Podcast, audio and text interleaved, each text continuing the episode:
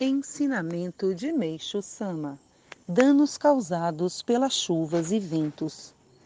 Os danos causados pelas chuvas e ventos tendem a aumentar de ano para ano, e tanto o governo como o povo estão bastante preocupados em evitá-los.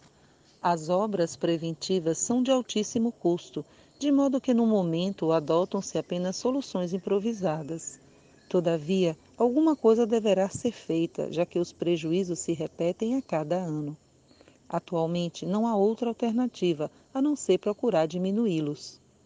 Com a nossa agricultura natural, entretanto, as raízes das plantas se tornam mais resistentes, a incidência de quebra dos caules é mínima e não ocorre queda das flores nem apodrecimento dos caules após a irrigação.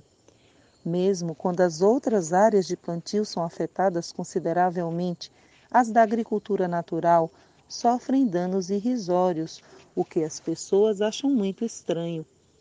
Observando as extremidades das raízes, vimos que elas apresentam formações capilares mais longas e em quantidade e em maior quantidade que a das plantações convencionais, circunstância que lhes proporciona enorme resistência nessas ocasiões.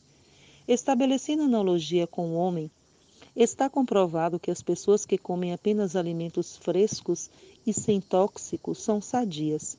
O mesmo acontece com as plantas, e isso não se limita ao trigo ou arroz. Segundo os agricultores, as plantas de baixa estatura e folhas pequenas são as que oferecem as melhores safras, as que dão mais frutos. É justamente o que ocorre na agricultura natural. Pode-se ver, portanto, como ela é ideal. Além do mais, seus produtos apresentam excelente qualidade e sabor, reconhecidos por todos aqueles que já experimentaram. A razão disso é que, quando se utilizam adubos, os nutrientes são absorvidos na maior parte pelas folhas, o que as faz crescer demasiadamente, afetando a frutificação. Acrescenta-se que a quantidade de arroz obtida através da agricultura natural é bem maior.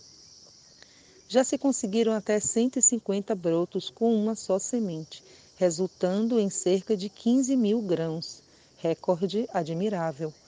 Outra característica do arroz produzido por esse método é que a sua palha se apresenta bastante forte e fácil de ser trabalhada. Em 15 de janeiro de 1951, extraído do livro Alicerce do Paraíso, volume 5.